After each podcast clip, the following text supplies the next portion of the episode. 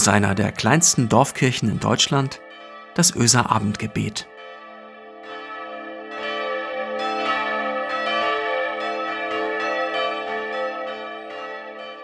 Hallo und herzlich willkommen heute zum Öser Abendgebet am Samstag, den 13. März. Mein Name ist Christiane Schuld. Planst du gern? Planst du gut? Und wie flexibel bist du, wenn ein Plan nicht funktioniert?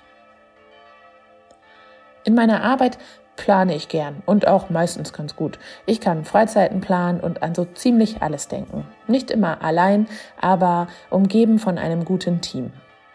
In meiner Freizeit plane ich eher nicht so richtig gern. Meine Woche muss ich irgendwie planen, sonst gehe ich zwischen Familie, Arbeit, Haus und Garten unter. Spaß macht es mir deswegen noch lange nicht. Aber wie oft hast du, haben wir in den letzten zwölf Monaten etwas geplant? Und wie oft ist es anders gekommen? Ich glaube, so hoch war die Umwurfquote von Hochzeiten, Taufen, Urlauben, Geburtstagsfeiern, Besuchen von Verwandten, Zeit mit lieben Menschen noch nie, wie im letzten Jahr. Frustriert, frustriert dich das? Oder kannst du das ganz gut so akzeptieren? Bei mir kommt das so ein bisschen aufs Thema an, wie ich damit umgehe. Manches fällt mir schwer als anderes, schwerer als anderes. Im Moment plane ich eine Mutter-Kind-Freizeit Ende April. Da wäre ich schon ziemlich traurig, wenn sie ausfallen müsste. Aber das sind ja so Momentaufnahmen kleine Aktionen. Es gibt ja auch die Möglichkeit, dass man eine richtig wichtige Lebensentscheidung plant, lange plant und darauf hinarbeitet. Und dann kommt doch alles ganz anders. Eine lange Ausbildung entpuppt sich nicht gerade als erfolgreiche oder glücklich machende Entscheidung.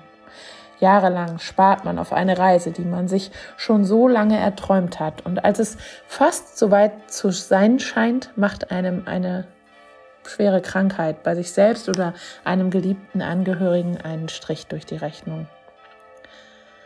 Jahrzehnte verbringt man sein Leben mit einem Menschen und irgendwann hinterfragt man plötzlich alles. Und es scheint so, als wäre nichts oder zu wenig an dieser Beziehung oder Freundschaft jemals gut gewesen. Manche Dinge hinterfragen wir in bestimmten Lebensphasen. Wir träumen, wir malen uns etwas aus, wir planen, wir spinnen, wir werden konkret. Aber oft kommt alles anders, als man denkt. So ein olles Sprichwort. Heute lesen wir auch in den Tageslosungen davon. Da steht im Buch der Sprüche im 16. Kapitel, Vers 33, der Mensch wirft das Los, aber es fällt, wie der Herr will. Der Mensch wirft das Los, aber es fällt, wie der Herr will.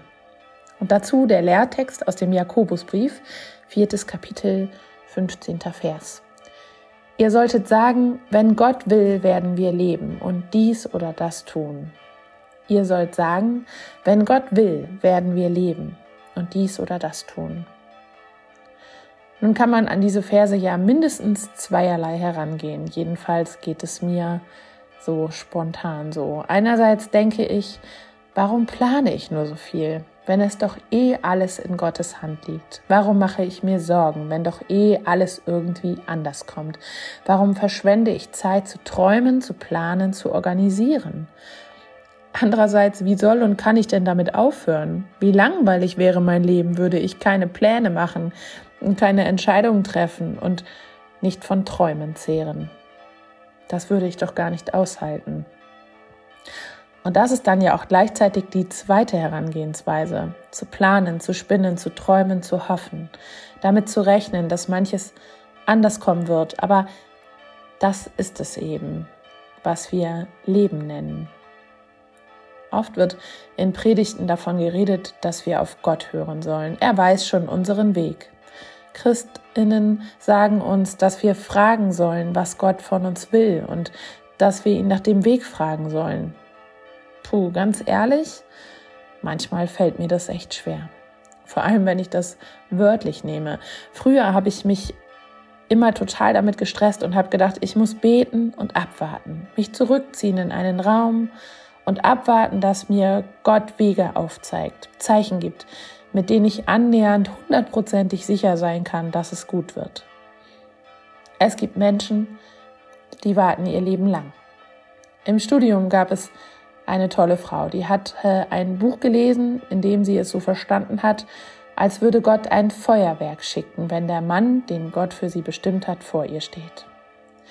Das ist jetzt 15 Jahre her und noch ist es nicht passiert. Vielleicht gab es schon Feuerwerke in ihrem Bauch, aber es hat nicht als Überzeugung gereicht.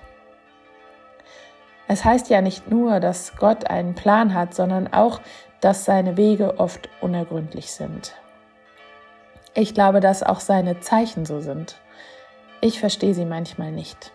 Aber wenn ich gut in mich hineinhöre, merke ich, dass die Antwort auf viele Entscheidungen ganz oft schon in mir steckt. Wenn ich mich löse von Dingen, die ich gelernt habe, mit denen ich groß geworden bin, wenn ich mich löse von, was sagen die anderen Leute, wenn ich mich versuche, von meinen eigenen Ängsten zu entfernen und trotzdem auch irgendwie auf sie zu hören. Puh, ich sag's euch, es ist und bleibt schwierig. Aber das ist es halt, was wir Leben nennen. All das sind die Dinge, die Menschen schon immer erlebt haben. Ebene Wege, auf denen wir schnell fahren können, ohne einen Stolperstein. Holprige Wege, Kreuzungen, an denen wir eine Entscheidung treffen müssen. Schwere Baumstämme, die wir erst mühsam aus dem Weg räumen müssen, bevor es weitergehen kann. Das nennt sich Leben. Leben ist voll Freude und Leid, Liebe und Enttäuschung, Schmerz und Glück. Aber es ist Leben, spürbares Leben.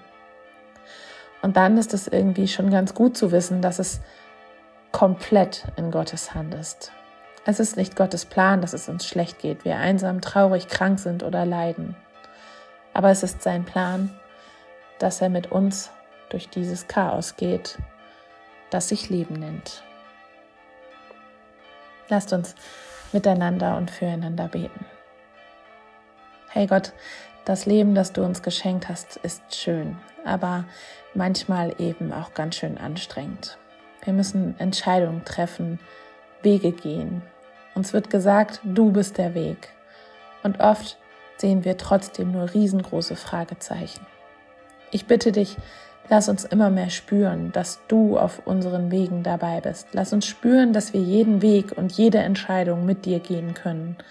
Lass uns unser Leben genießen, lernen wieder aufzustehen, immer neue Hoffnung finden, neue Wege, den besten Weg für unser Leben finden. Und unser Leben mit allem, was es so mit sich bringt, als Geschenk sehen. Manchmal vielleicht als ungeliebtes Strümpfegeschenk auch, aber auch zu erkennen, wofür die falschen Abbiegungen und doch vielleicht nützlich waren. Gott, lass uns leben. Lass uns dies und das tun, nicht mit angezogener Handbremse, aber mit deinem Wind im Rücken. Amen. Und es segne dich, Gott, die Liebe, die von deinem Weg weiß und ihn sieht es segne dich Gott, der Sohn Jesus Christus, der selbst Wege des Glücks gegangen ist und Wege, die steinig und unfassbar schwer waren, der Schmerz und Leid gut kennt und mit dir fühlt und der selbst von sich sagt, ich bin der Weg.